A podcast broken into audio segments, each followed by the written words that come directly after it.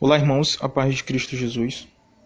A gente viu nos dois últimos podcasts, em primeiro lugar, uma introdução aos evangelhos, mais precisamente, uma introdução também ao evangelho de Mateus e depois de Marcos, e agora nós vamos dar uma olhada no evangelho de Lucas e depois de João para começarmos a estudar um pouco mais de forma sistemática a respeito do evangelho de Mateus.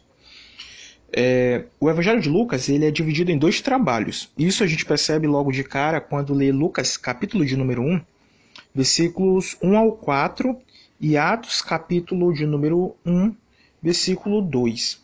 Quando a gente vai ver que Lucas aqui ele organiza o seu evangelho, é, na verdade, a história de Cristo Jesus no Evangelho de Lucas e a história da Igreja de Cristo Jesus, ou a Igreja de Atos dos Apóstolos, no livro de Atos. Então a gente vê que Lucas aqui faz uma obra de dois volumes, né? Hoje a gente poderia chamar isso de dois tomos, um volume 1, um, volume 2. E Lucas era um colega de viagem de Paulo, como a gente vê em Colossenses capítulo 4, versículo 14, e Filemão, versículo de número 24. Então, no Evangelho de Lucas, nós vemos aqui que ele é chamado diversas vezes é, perdão, no Novo Testamento a gente vai ver que ele é chamado diversas vezes de médico, né? É, a gente vai ver também que os teólogos chamam Lucas de historiador. Mas um ponto interessante do, dos escritos de Lucas é que Lucas não é um mero historiador, ele é um teólogo historiador.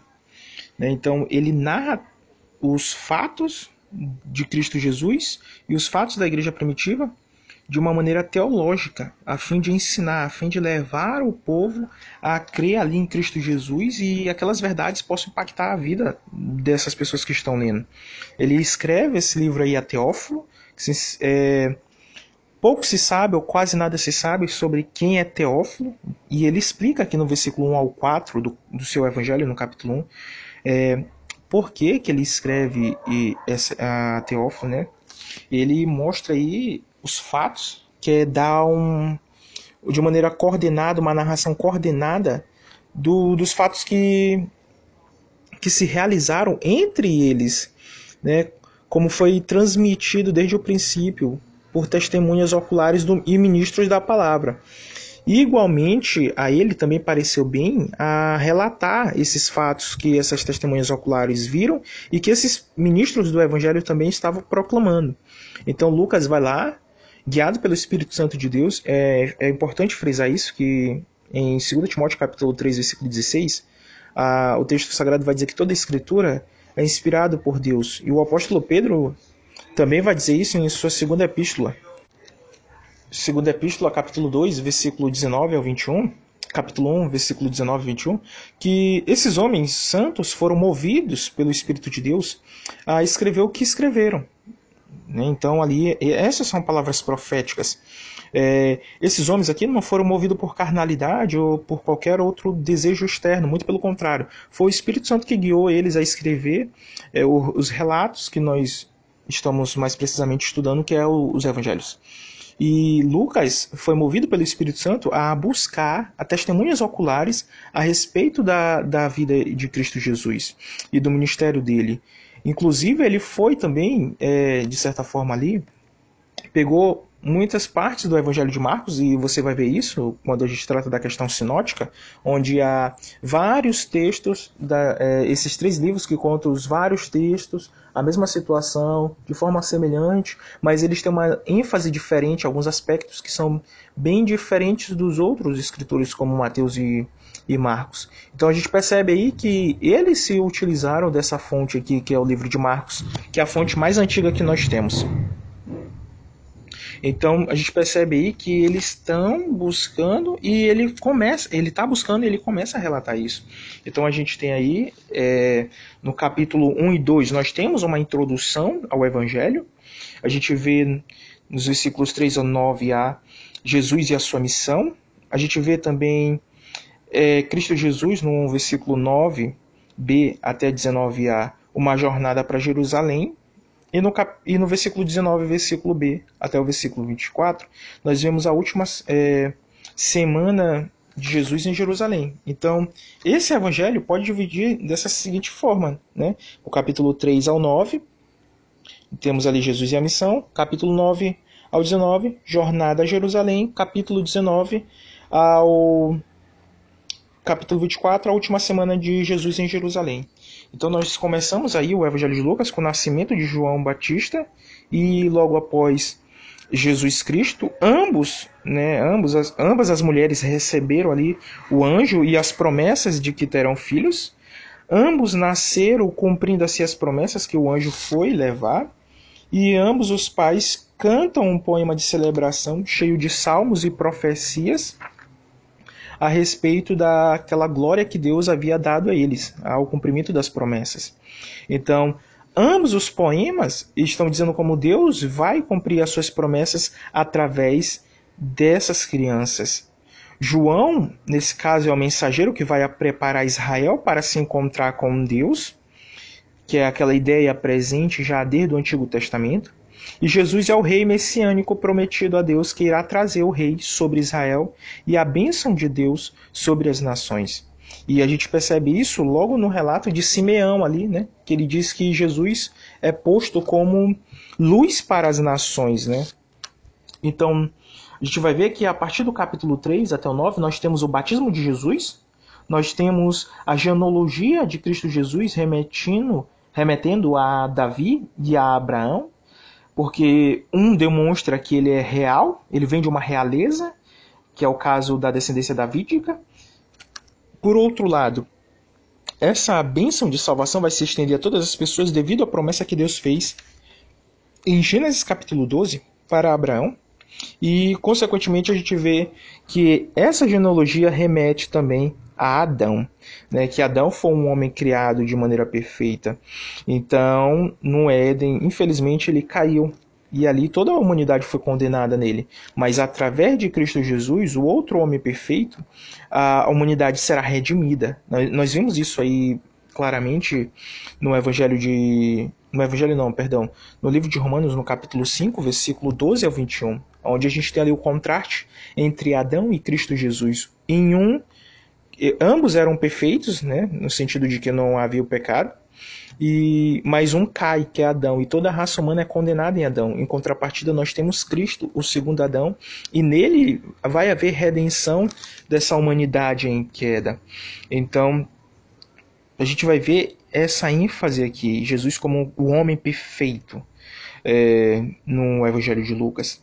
Além do mais, a gente vai ver que nesse Evangelho de Lucas, a intenção ou a missão de, do Messias, que é citado no capítulo de número 4, versículo de número 16, que também é parte da citação de Isaías 61, versículo 1 ao 2, a gente vai ver que um dos aspectos da missão de Cristo Jesus, é, o texto sagrado vai dizer: versículo 18, perdão. Versículo 18 vai dizer: O Espírito do Senhor está sobre mim, pelo que me ungiu para evangelizar os pobres e enviou para proclamar libertação aos cativos e restauração da vista aos cegos, para pôr em liberdade os oprimidos e apregoar o ano aceitável do Senhor. E, e esses aí são os pontos chaves, porque a gente vê a palavra pobre e liberdade, né? No hebraico, é, é, no grego, que era essa expressão usada aí, que muito se remete ao hebraico, ani significa pobre, significa aí pessoas deficientes, pessoas ou grupo étnicos rejeitados, forasteiros, que era muito comum naquele tempo. Então, esses eram os pobres. Aqui não trata só questão de pobre financeiramente, Está falando aqui de pessoas que são totalmente rejeitadas, marginalizadas pela sociedade. E então, Cristo Jesus veio para essas pessoas. É por isso que há uma forte ênfase no Evangelho de, Cristo, de Lucas é, em Cristo Jesus resgatar aquelas pessoas que são à margem da sociedade, como a gente vai ver à medida que lê o Evangelho.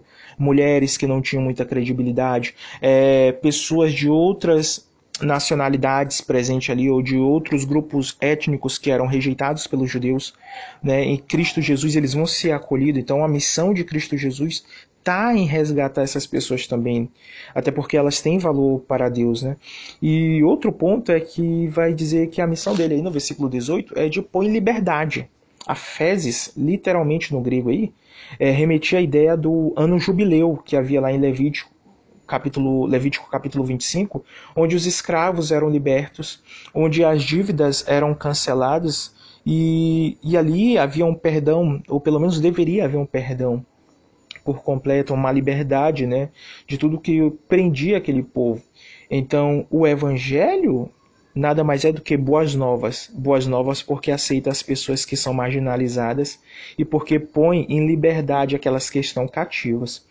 Então, a gente vai ver aí mais precisamente que essa manifestação desse reino de Deus em Cristo Jesus, né, como homem perfeito, vai se manifestar claramente a partir do capítulo 4 ao 8, onde a gente vai ver logo de cara é, uma mulher acamada, é, um homem que é doente de pele, um paralítico. Nós vimos também que essas são as pessoas que são os pobres aqui no Evangelho. Né? Logo em seguida, a gente vai ver um, um cobrador de impostos, que não é pobre, mas é forasteiro no contexto social daquela região. Então, ele também vai ser buscado por Deus. E a gente vai ver Cristo Jesus perdoando aqui uma prostituta. E no capítulo 6, versículo 12 ao 49, ele vai falar que desse povo que Cristo Jesus está buscando, é que vai ser nomeada agora é, os discípulos de Cristo Jesus e, e, e é, os outros discípulos serão líderes sobre estas pessoas que foram resgatadas por Cristo Jesus. Então aqui a gente começa o sermão da planície, que na minha perspectiva é um sermão um pouco diferente do é, sermão pregado em Mateus capítulo 5 ao 7, que é o sermão da montanha, porque eu entendo que isso aqui é outra pregação que Jesus Cristo está fazendo.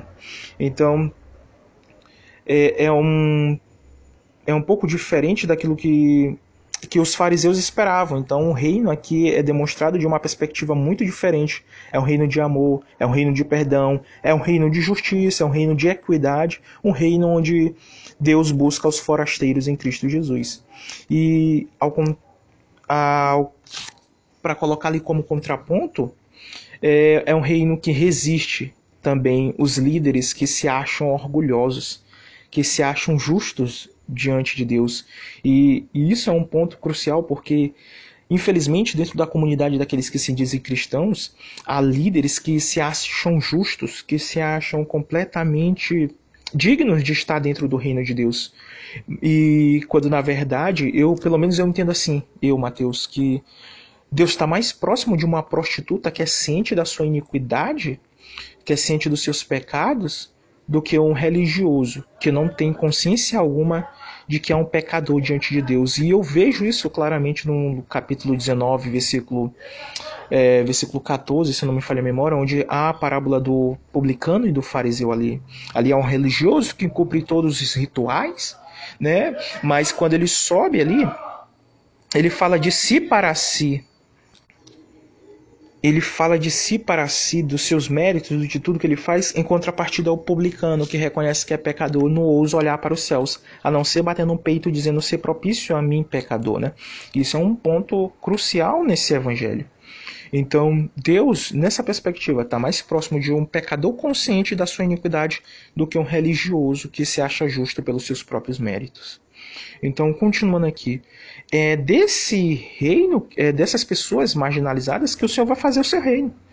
E, e os líderes é, também daquele tempo vão resistir a Jesus Cristo. Ele vai dizer que ele está cometendo blasfêmia, como a gente vê no capítulo 5.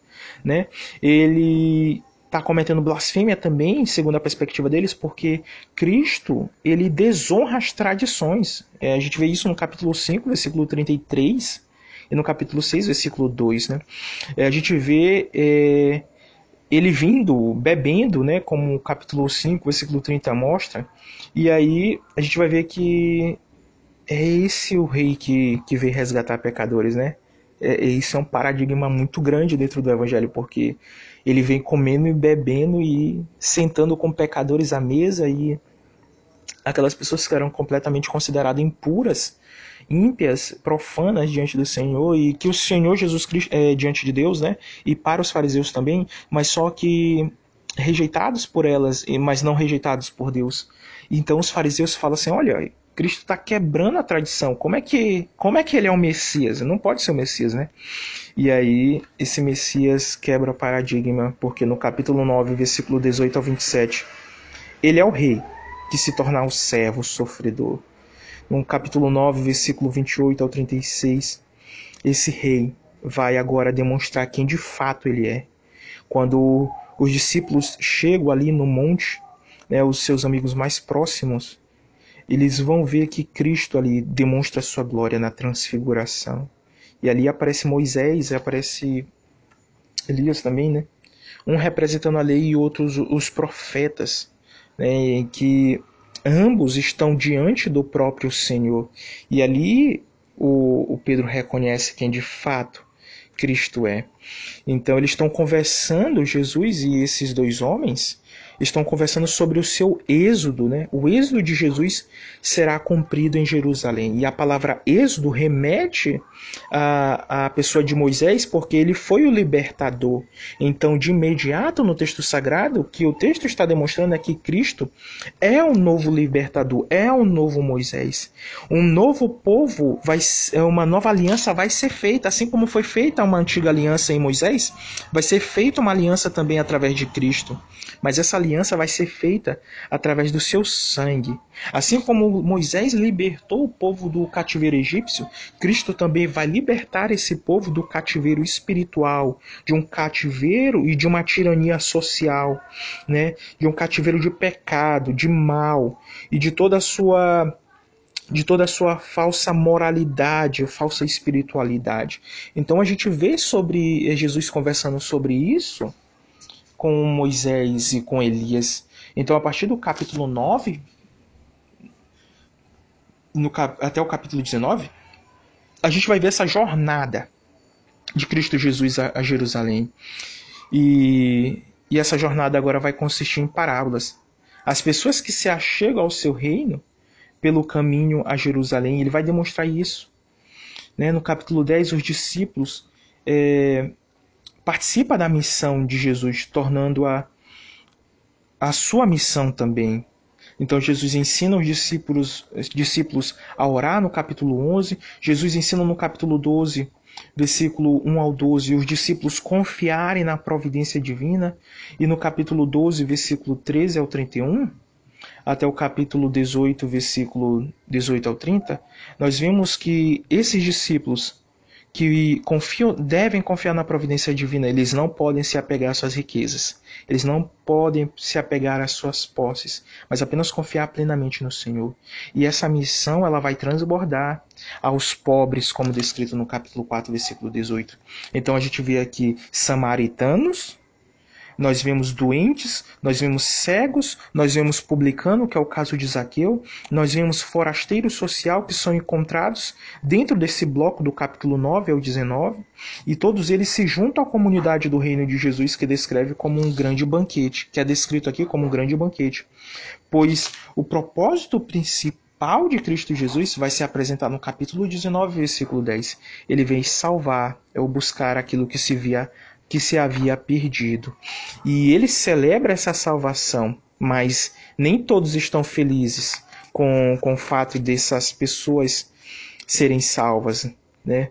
Aqui a gente vê esse confronto entre a hipocrisia dos judeus e dos fariseus, e isso vai ser é, tornado claro logo na parábola do capítulo 15, onde Jesus vai contar a parábola, a parábola do filho pródigo e a, a parábola do filho mais velho. A festa é a alegria de Deus em receber aqueles que se arrependem de maneira humilde e confiam em Cristo Jesus, mas em contrapartida ele rejeita aqueles que são orgulhosos, aqueles que se acham dignos do reino dos céus. Então a gente vê isso muito presente na parábola do, do, do, do, do capítulo 15, onde nós temos o filho pródigo e onde nós temos o filho mais velho ali que que está na casa, que nada mais é do que representa Israel, aqueles que recebem o privilégio, mas não souberam usufruir. Em contrapartida, é, o filho pródigo é todos aqueles que são rejeitados, aqueles que são marginalizados. E não somente isso, mas aqueles que caíram no pecado e se afastaram do Senhor estão conscientes de que o Senhor os espera de, braço, é, de braços abertos. Então, no capítulo 19, parte B, nós chegamos a Jerusalém. E por que esse povo rejeitou ao Senhor, os fariseus rejeitaram o Senhor, porque Israel rejeitou o próprio Deus. Então a gente vai ver aí a partir do capítulo 19 que Jesus chora, porque ele sabe que o seu reino de paz vai colocar Israel em rebelião contra Roma. Porque esse reino que abraça os pecadores indistintamente vai colocar aqueles que não abraçaram o reino de Deus, aqueles que não creram em Cristo Jesus, em juízo, porque eles se rebelaram contra Deus. E aí no capítulo 20 e 21, Jesus prevê a, a, destruição da cidade, do templo, melhor dizendo, né? O juízo de Deus sendo manifesto porque eles não abraçaram o reino de Deus. E isso se torna. É, Jesus chega ao templo e demonstra que aquilo ali, que era a casa de Deus, se torna nada mais do que um covil de rebeldes, capítulo 19, versículo 46, né? Jerusalém será cercada e será destruída, capítulo 21, versículo 10. Então o Senhor pronuncia juízo por causa do povo que rejeitou. E aí no capítulo 22 nós vemos Jesus novamente aqui, é, depois de sair do templo, é, celebrando a Páscoa. A Páscoa significa a libertação dos cativos. E o Sinédrio, a olhar Cristo, diz: ele diz que é rei, é, e Herodes não vê culpa no Senhor Jesus na sua é, antes da sua morte, né, depois da Páscoa ali. E ele exerce o, o perdão na cruz quando é condenado, crucificado. Então a gente vê Cristo amando os pecadores na cruz do Calvário como prova máxima do amor de Deus a toda a humanidade. Então, nós vemos aqui do lado da cruz de Cristo dois ladrões, né? Um vai ao paraíso porque reconhece que é pecador e o outro vai à condenação eterna. Então, Cristo Jesus morre para libertar as pessoas e aqui se cumpre o êxodo. E aqui se cumpre a missão do capítulo 4, versículo 16 e do capítulo 19, versículo 10. E Cristo Jesus morre pelos pecadores. Cristo Jesus morre por aqueles que se arrependeram e creram nele. E mas a despeito de tudo isso, Cristo Jesus, que foi sepultado, é, também foi ressurreto, ressuscitou dentre os mortos, e assim ele está vivo. E o seu reino de paz, de justiça, de equidade, um dia irá ser estabelecido na terra. Então, o que é que nós aprendemos basicamente do Evangelho de Lucas em trocando em miúdos? Todos nós somos seres imperfeitos. Somos seres que estamos cativos pelo pecado, pelo mundo, pelo diabo, pelas organizações sociais, enfim, é, como forasteiros, como peregrinos, que se tornaram escravos em outro mundo. Mas Cristo Jesus veio para nos resgatar, veio para buscar aquilo que havia, havia se perdido. E que aqueles que se arrependem e crê em Cristo Jesus, eles estão entrando nesse reino de paz. Mas aqueles que ainda não compreenderam o reino de Deus, aqueles que ainda não se subjugaram ao reino dos céus, eles não poderão usufru usufruir dessa paz, dessa justiça, dessa equidade. Muito pelo contrário, o que espera a eles será um castigo eterno, será um juízo eterno. Então, o Evangelho de Lucas nos mostra que o Senhor veio para resgatar pecadores marginalizados e trazê-los ao reino de Deus. Que Deus em Cristo vos abençoe e até a próxima.